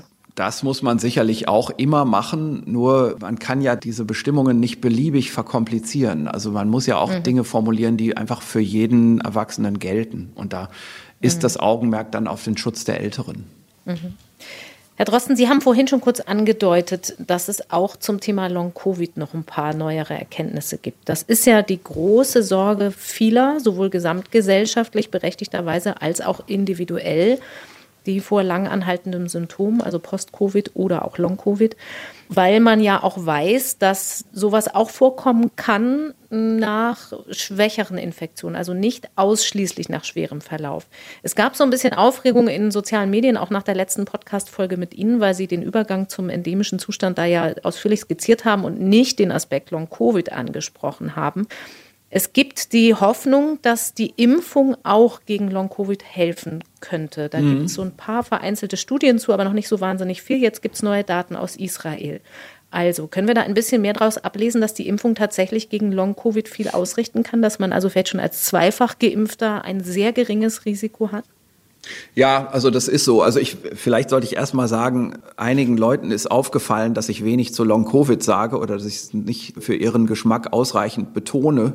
Ich kann immer nur sagen, es gibt es. Das ist auf keinen Fall etwas, das, äh, das irreal ist, sondern das ist eine reale Komplikation. Und das ist natürlich nach den schweren Verläufen und Intensivbelegungen und Todesfällen die nächste große Sorge, zusätzlich zu natürlich gesamtgesellschaftlicher Belastung durch Arbeitsausfälle und so weiter. Nur bin ich kein Rheumatologe, kein Neurologe Und in diese Fächer gehört eigentlich Long-Covid rein. Und es gibt so viele Experten, die sich inzwischen zum Glück auch öffentlich äußern, dass ich mich hier nicht als Universalgelehrten darstellen möchte. Ich kenne mich damit einfach nicht gut genug aus und ich habe ja immer gesagt, wo meine Grenzen liegen und wo ich auch nicht drüber will. Also ich möchte mich nicht jetzt, nur weil ich mich öffentlich äußere, in Bereiche einarbeiten, an denen ich eigentlich keine Berufserfahrung habe, keine eigene. Und mhm. weil ich weiß, es gibt ja andere Wissenschaftlerinnen und Wissenschaftler, die da ihre Fachexpertise haben und die äußern sich ja auch.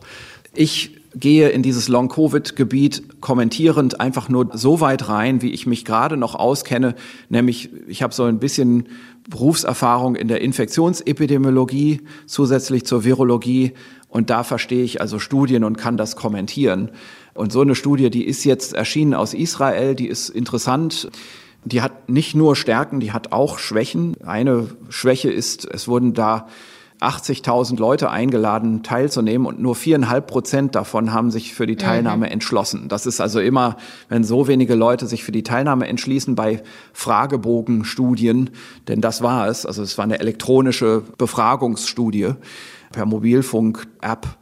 Da ist natürlich immer die Frage, ob so eine kleine Auswahl repräsentativ ist oder ob das nur die Spezialinteressierten sind, ne? also die sich ganz besonders jetzt für Long-Covid interessieren oder die das mhm. vielleicht sogar selber haben und deswegen auf die Umfrage reagieren und die anderen interessieren sich nicht dafür.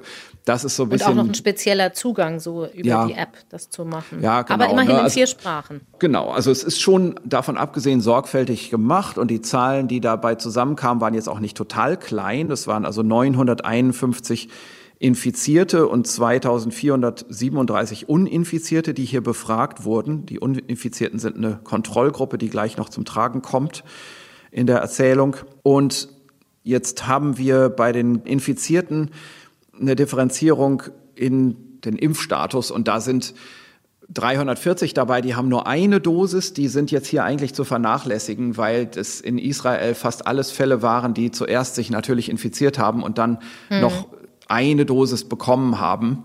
So, so eine Regelung hatten wir ja auch mal hier ne, in, in Deutschland so dass die, die relevanten Patienten eigentlich diejenigen sind mit mehr oder gleich zwei Dosen von der Impfung, ne? also zweifach oder dreifach geimpfte. Und das sind 294 Personen, die geimpft waren. Und jetzt kann man die erstmal vergleichen.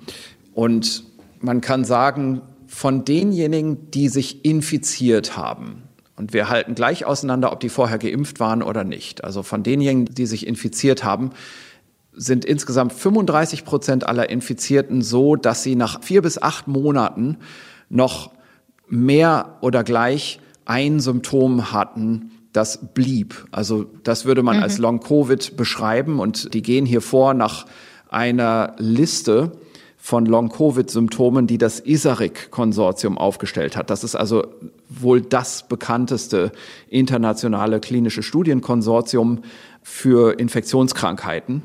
Also eine Liste von über 40 Symptomen, die insgesamt Long-Covid typisch sind. Und nach dieser Liste sind sie vorgegangen. Und die Liste ist lang, der Trend, der sich zeigt, ist überall derselbe, aber in der Studie werden besonders hervorgehoben jetzt hier so zum Beispiel die, die häufigsten Symptome Müdigkeit, Kopfschmerz, Schwächegefühl, persistierender Muskelschmerz.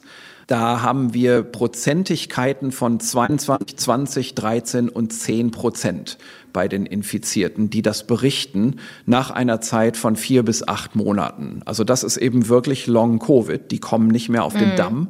Und jetzt ist interessant, dass bei den Geimpften diese Zahlen reduziert werden um erhebliche Prozentigkeiten. Ich lese es auch wieder vor, also Müdigkeit, Kopfschmerz, Schwäche, persistierender Muskelschmerz um 64, 54, 57 und 68 Prozent. Damit kann man jetzt so erstmal nicht viel anfangen. Vielmehr kann man damit anfangen, dass diese Symptome nun bei den über zweimal Geimpften, die sich infiziert haben, nicht mehr häufiger sind als bei den komplett Uninfizierten. Also mhm. die Vergleichsgruppe, die 2437 Uninfizierte, die man auch gefragt hat, egal ob die geimpft waren oder nicht. Ne? Man hat die im Rahmen von einer Befragung angeschaut. Die meisten von denen waren sicherlich geimpft. Aber die berichten diese Symptome genauso häufig wie Leute, die sich mit Covid infiziert haben, aber geimpft waren. Und das ist interessant, ne? denn das sind ja sehr allgemeine Symptome, das ist alles schwer fassbar. Also jeder hat mal Kopfschmerzen und Schwächegefühl. Jeder hat längere Zeiten von Müdigkeit, das können andere Erkrankungen sein. Jeder hat auch mal, also nicht jeder, aber manche Leute haben persistierenden Muskelschmerz wegen anderer Dinge.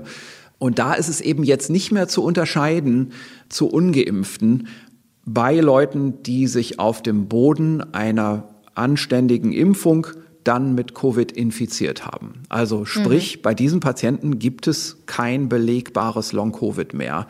Das ist für mich eine sehr, sehr gute Nachricht, eben auch für die Strategie, die wir fahren, eine impfbasierte Strategie, die, die Grundstrategie, die auch in der Öffentlichkeit zu Recht immer wieder auch hinterfragt und kritisiert wird.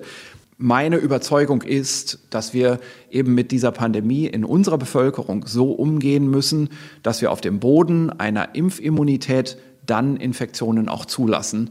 Da kann man mhm. also jetzt auf der Basis dieser Studie zumindest mal entgegnen, es sieht so aus, dass dann auch dieses Long-Covid-Thema kaum mehr nachzuweisen ist, zumindest statistisch. Ich will jetzt nicht sagen, dass das der Weisheit letzter Schluss ist, aber es ist eine sehr gute Botschaft.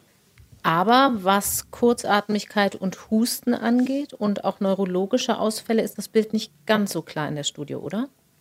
Wir haben immer bestimmte Symptome, die bei wenigen Patienten als Langzeitfolgen bestehen bleiben. Und es wird klinische Studien geben müssen, die sich mit diesen Symptomen dann speziell beschäftigen. Das muss man leider auch sagen, ja. Mhm aber unterm Strich trotzdem eine gute Botschaft, sagten Sie schon. Man muss aber noch einmal dazu sagen, hier wurden Infektionen mit Delta untersucht, kein Omikron dabei. Würden Sie trotzdem schließen, weil die Pathogenität, also die krankmachende Wirkung von Omikron ja offenbar so ohnehin geringer ist, dass sich dieser Effekt bei Omikron wahrscheinlich genauso zeigen würde? Ich würde das so vermuten. Wir haben ja Hinweise, dass unter Omikron-Infektionen sogar diese Symptome, die so ein bisschen in Richtung neurologische Affektionen deuten, also Geruchs- und Geschmacksausfall, deutlich geringer ausfallen, also als Eigenschaft der Omikron-Infektion beschrieben wird, dass das geringer ausfällt. Und das deutet für mich schon auch in die Richtung, dass Long-Covid seltener sein könnte. Aber wirklich an der Stelle muss ich sagen, da ist meine Fachgrenze. Also das ist mhm. nicht mehr mein Metier. Und da gibt es ja eben auch Leute, die sich damit viel besser auskennen, Experten, die sich auch inzwischen in der Öffentlichkeit äußern. Und darum tue ich das auch nicht mehr. Und Omikron ist noch nicht so lange in der Welt, dass man da überhaupt Beobachtungsdaten hätte. Also da müssen wir abgesehen davon wahrscheinlich auch noch ein bisschen Geduld mitbringen. Naja, also es, es ist genau das, was Expertenstatus eben ausmacht. Also mhm. am Anfang der Pandemie konnte ich über die Virologie aus einem informierten berufserfahrenen Bauchgefühl her ganz viele Sachen sagen, obwohl es keine Daten gab oder nur ganz dünne Daten gab. Und ich habe damit über Monate oder vielleicht inzwischen sogar über ein Jahr Recht behalten, weil ich eben diese Berufserfahrung habe. Und das kann man als Virologe und Infektionsepidemiologe vielleicht, ich würde mich so noch nicht mal bezeichnen, aber ich habe da auch meine Berufserfahrung, kann man das machen. Und das kann man eben nicht machen, wenn man sich das nur angelesen hat. Und genau deswegen möchte ich mir jetzt auch die Long-Covid-Problematik nicht irgendwie anlesen, sondern auf Kolleginnen und Kollegen verweisen, die das professionell betreiben. Denn solche Symptome, solche Erscheinungen, die gibt es ja nicht nur bei Coronavirus-Infektionen, die gab es ja vorher schon. Und wir haben in der Neurologie und in der Rheumatologie, Immunologie, klinischen Immunologie einfach Expertinnen und Experten, die da genau das Gleiche machen können wie ich bei den Viren die Berufserfahrung mit einfließen lassen und daraus ein mhm. informiertes Bauchgefühl entwickeln. Ein Grund mehr, warum wir auch das Thema Long-Covid bei Kindern hier nicht ausführlicher besprechen wollen. Es gibt das als kleine Fußnote zurzeit auch gerade eine Studie aus Dänemark zum Vorkommen von Long-Covid bei Kindern. Also da geht es ja vor allen Dingen um ungeimpfte Kinder. Die geht ein bisschen durch die sozialen Medien, ist aber auch von Fachleuten, auch von Kinderärzten dort schon differenziert betrachtet und kritisiert worden, weil schon das Studiendesign die Aussagekraft sehr einschränkt. Wie gesagt, darauf wollen wir deshalb hier nicht eingehen. Aber die Impfquote unter Kindern ist vielleicht noch ein Wort wert. Ich habe mal nachgeguckt. Status jetzt ist nur jedes zehnte Kind unter zwölf Jahren bislang doppelt geimpft. Einmal geimpfter lag die Quote zuletzt bei 17 Prozent. das ist schon noch ziemlich gering, vor allen Dingen, wenn man bedenkt, dass eigentlich jeder, der das möchte, eine Impfung bekommen kann, zumindest für Kinder ab fünf Jahren. Mhm. Oder? Ja, also für Kinder ab fünf Jahren und was man natürlich immer auch dazu sagen muss, für Kinder, die ein denkbares Risiko haben, auch unter fünf Jahren. Ne? Also auch hier können wir off-label impfen. Das können Impfärzte, Kinderärzte machen.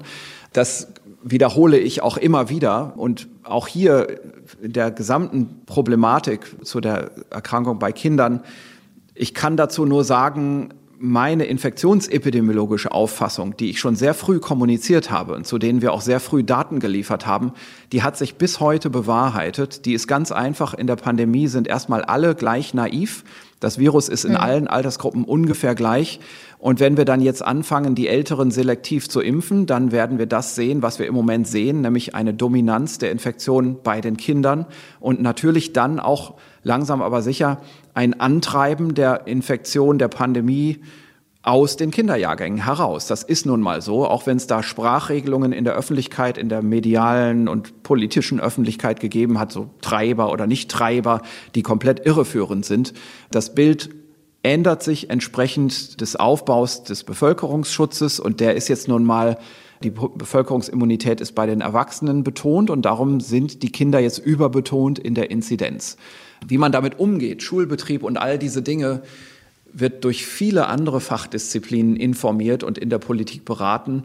Hier die Situation im Schulbetrieb, da haben natürlich die kinderärztlichen, pädiatrischen Fachgruppen, Fachverbände, Fachgesellschaften über lange Zeit jetzt wirklich ihren Einfluss stark geltend gemacht.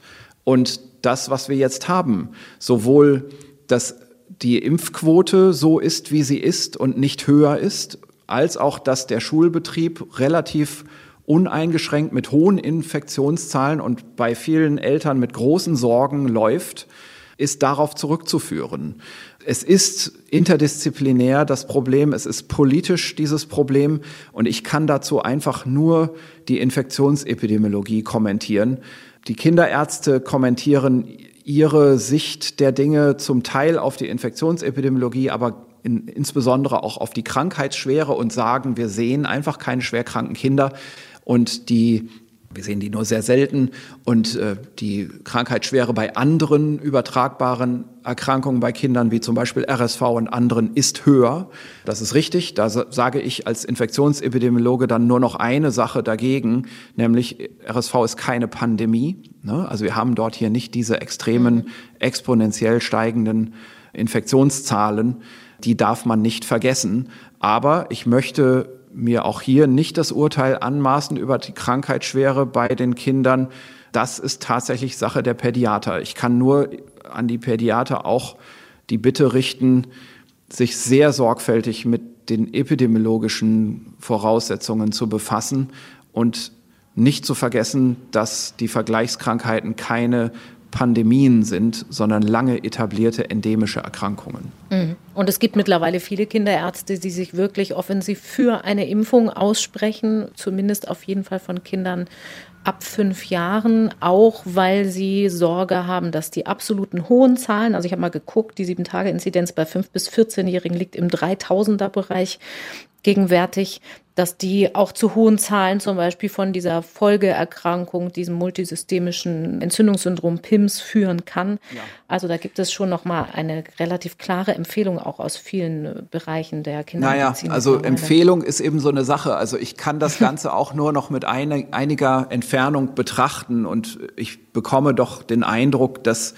innerhalb der Pädiatrie da auch zunehmend unterschiedliche Meinungen sich ausbilden und dass die Empfehlungsschriften, die man hier und da liest von bestimmten Fachverbänden oder Fachgesellschaften, nicht da immer unbedingt das gesamte Meinungsfeld reflektieren. Ich würde, Herr Drosten, gerne zum Abschluss nochmal ähm, zurückkommen auf die Einschätzung des Gesamtgeschehens und vor allem auf die Zahlen. Wir haben jetzt diese hohe Zahl bei Kindern gerade genannt. Bei Kindern ist das natürlich besonders sichtbar allerdings auch, weil in den Schulen regelmäßig getestet wird. In den mittleren Altersgruppen kann es gut sein, dass vieles gar nicht so richtig entdeckt wird, was da an Infektionen passiert. Die Arbeitsgemeinschaft der Labore hat in der vergangenen Woche eine Auslastung von 95 Prozent angegeben und ungefähr ein Drittel der ausgewerteten Tests waren positiv. Und das, wo die Inzidenz so um 50 Prozent pro Woche wächst. PCR-Tests werden knapp. Auch das haben viele schon öfter jetzt gehört.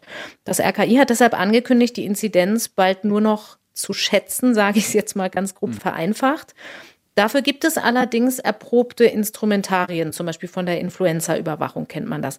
Wie aussagekräftig sind solche Daten denn tatsächlich?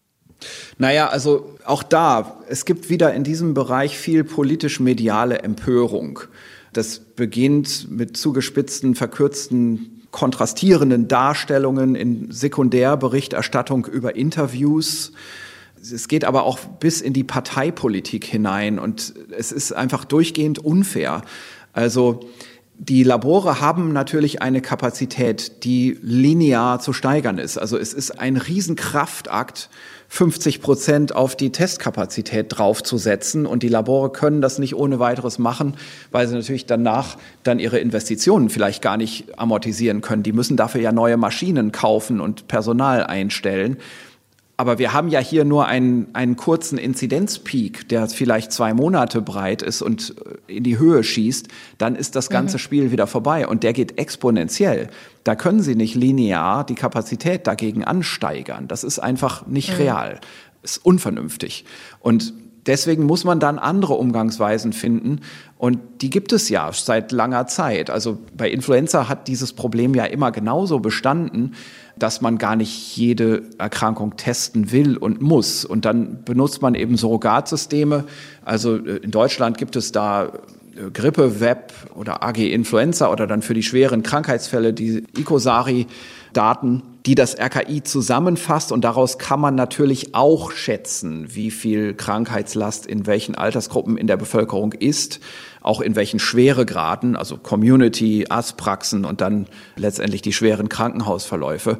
Und das mhm. macht das RKI auch. Und in anderen Ländern gibt es natürlich dann nochmal bessere Datenkonstrukte, also zum Beispiel das Office for National Statistics in England hält das ja immer nach, ohne jede Beeinflussung. Und man sieht dort, sehr schön, dass sich diese Erkrankung so verteilt, wie man das jetzt erwartet wie ich das vorhin auch beschrieben habe, es ist jetzt eben, darauf basieren auch meine Informationen, ich denke mir das ja nicht aus, es ist jetzt eben dazu gekommen, zu dieser Umverteilung und wir haben jetzt alleine in den Kinderaltersgruppen noch ein Ansteigen der Infektionstätigkeit.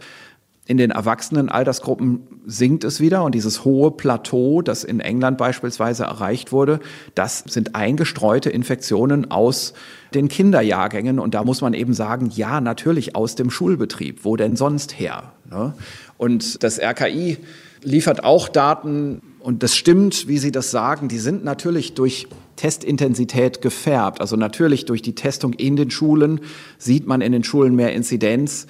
Aber das ist auch nur ein Teil der Geschichte. Also man kann das in deutschen Daten auch sehen, was man eben in den ungefärbten englischen Daten sieht, dass wir bei den Jüngeren einfach im Moment den Fokus der Infektionstätigkeit haben. Und man sieht das auch jetzt äh, in den, in den RKI-Zahlen, vielleicht in etwas gröberer Auflösung. Aber wir haben geschätzt im Moment in der dritten Kalenderwoche symptomatische Covid-Erkrankungen ungefähr bei 1,3 bis 2,3 Prozent der 0 bis 15-Jährigen und bei der Hälfte, also bei 0,6 bis 1,3 Prozent bei den über 50-Jährigen. Und das sind eben mhm. Daten aus deutschen Surveillance-Systemen und die sind robust gegen diese Testverzerrungen und gegen die Überlastungen des Testsystems. Wir haben diese Daten, die sind schwarz auf weiß verfügbar. Die werden aber von der Politik und in den Medien weniger kommuniziert und stattdessen gibt es dann Überschriften, die PCR ist überlastet, was sagt Lothar Wieler dazu? Ne? Das ist mhm. absolut unfair. Also das sind zwei Dinge, die nichts miteinander zu tun haben und es wäre gar nicht vernünftig, da jetzt der Inzidenz hinterher zu steigern. Ja, auch dann andere Kriterien. Ich, ich nehme das nun mal nur so aus Auszügen aus dem letzten RKI-Wochenbericht vom letzten Donnerstag. Arztbesuche wegen Covid steigen im Moment in allen Altersgruppen, außer eben noch nicht bei den über 60-Jährigen. Das ist genau, was ich sagte vorhin. Man sieht das auch in den bloßen Meldeziffern, aber es lässt sich bestätigen und objektivieren anhand dieser Surveillance-Systeme, die bestehen. Es ist eben noch nicht bei den Alten angekommen, aber es wäre naiv zu glauben, dass es dort nicht ankommen wird. Es wird dort mhm. ankommen. Und dann auch mit den Hospitalisierungen zu sagen, die Situation hat sich geändert, Omikron ist doch jetzt ein mildes Virus. Ja, das ist natürlich etwas milder im Vergleich. Aber wir sehen im Moment in den Surveillance-Daten des RKI, die Hospitalisierungen steigen bei den unter 35-Jährigen und sie sinken bei den über 35-Jährigen.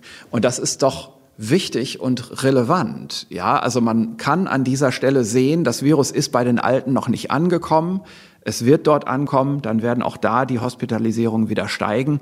Wir können nur eine Sache im Moment hoffen, dass die Osterzeit, die Ferien und die wärmere Temperatur dann dem Ganzen erstmal fürs Erste einen Riegel vorschiebt und dass dann aber hoffentlich in der Sommerpause die Impflücke deutlich geschlossen wird, sodass wir dann in einem anderen Fahrwasser in den nächsten Winter gehen können.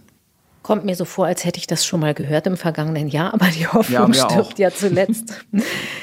Die Inzidenz an sich wird also womöglich, wenn sich die Entwicklung so weiter verstetigt, so konkret weniger relevant, weil wir das dann eben in den Krankenhausdaten, die ja auch Unwägbarkeiten allerdings haben, sehen können, was das Virus mit der Bevölkerung macht, wenn sie denn mehr geimpft ist. Aber heißt das, dass wir mit dem Testen irgendwann auch flächendeckend zumindest aufhören können, sollten?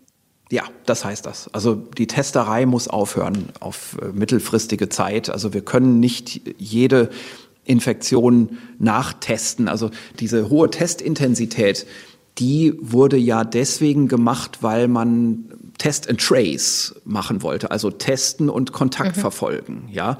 Und wir haben damit schon immer ein Problem gehabt in Deutschland und in allen anderen Ländern auch wir hatten einfach wegen dieser sehr, sehr schnellen Ausbreitung der Erkrankung vielleicht nicht nur Test and Trace, sondern über lange Zeiten, als noch keine Impfmöglichkeit da war, Test and Lockdown. Ne? Also wir haben gesehen, es steigt, okay, jetzt müssen wir irgendwas machen. Jetzt brauchen wir allgemeine, breite Maßnahmen, den Holzhammer.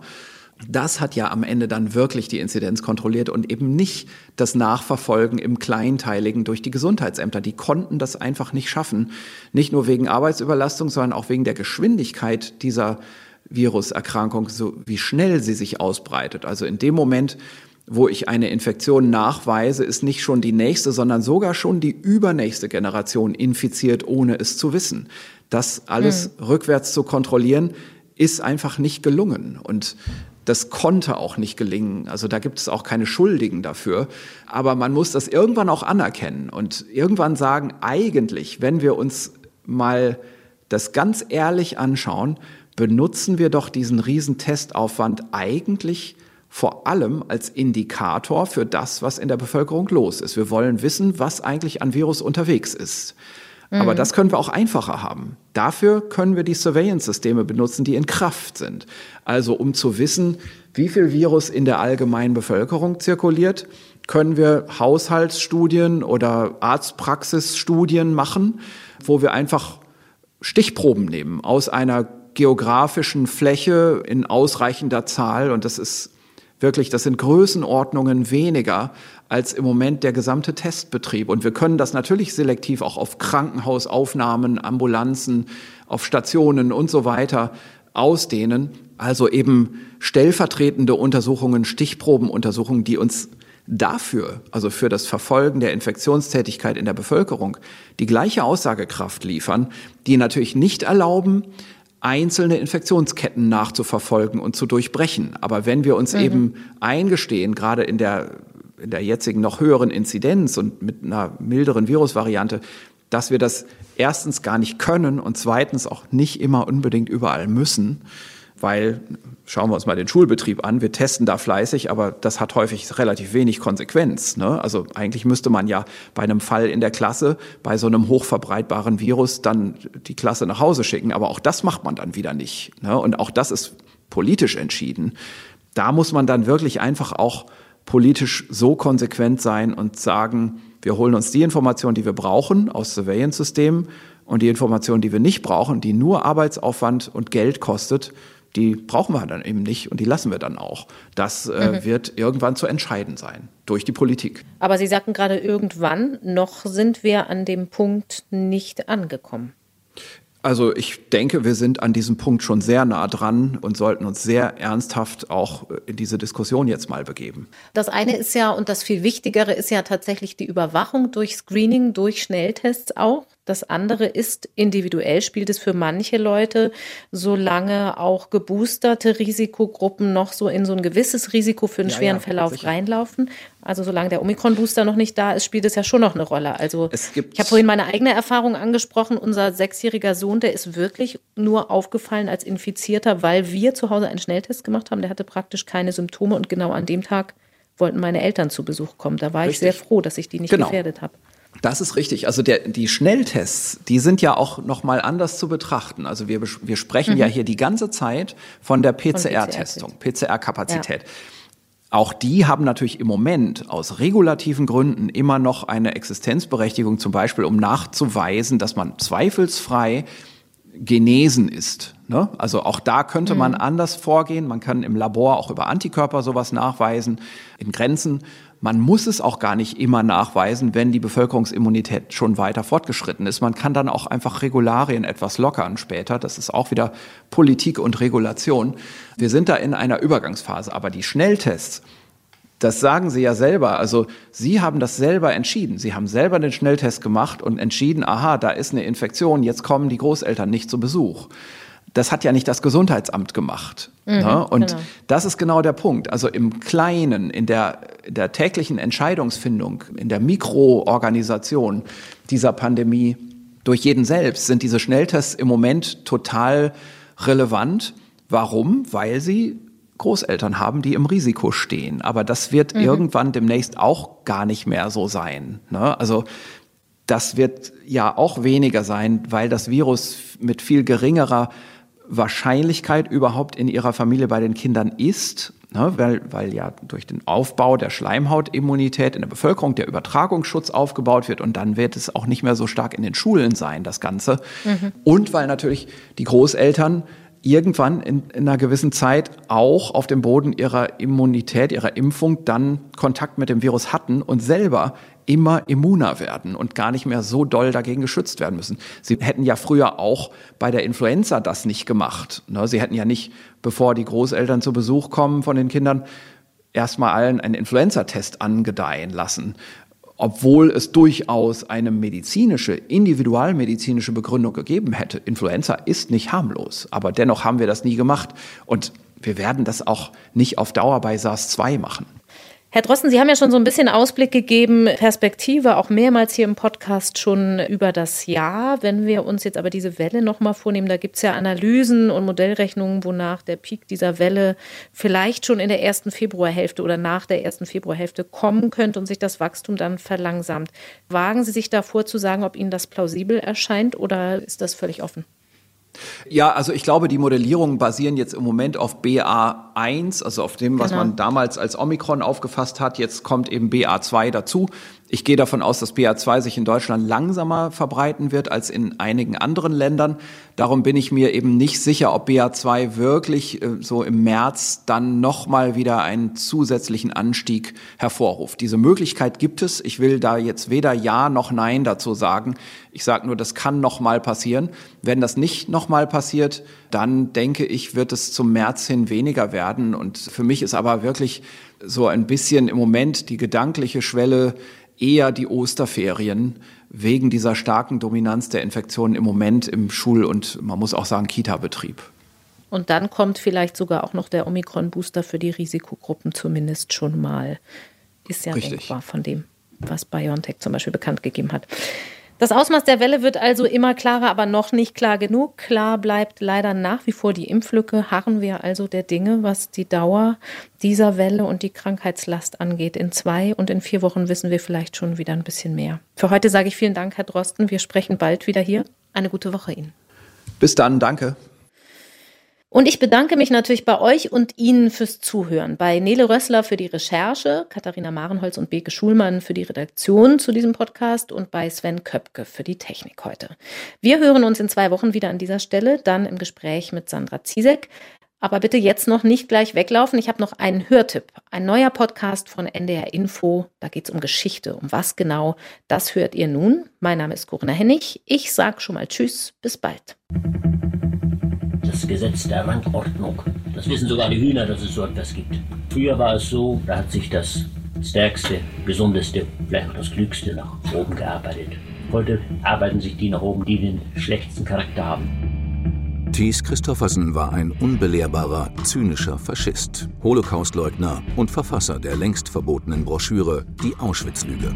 Ich war in Auschwitz, äh, KZ Auschwitz, äh, kommentiert als Sachverständiger für den Anbau von Pflanzenkautschuk. 44 vom Januar bis Dezember. Das Lager machte einen ordentlichen, sauberen, gepflegten Eindruck.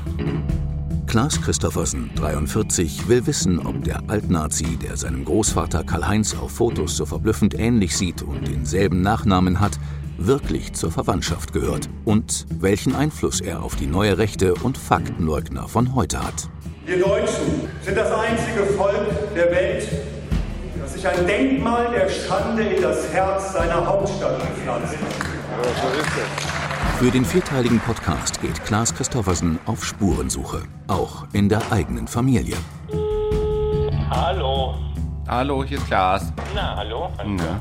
Sag mal einmal, an welche Menschen außer denen, die wir eh schon kennen, du dich da noch erinnerst aus der Christoffersen-Linie.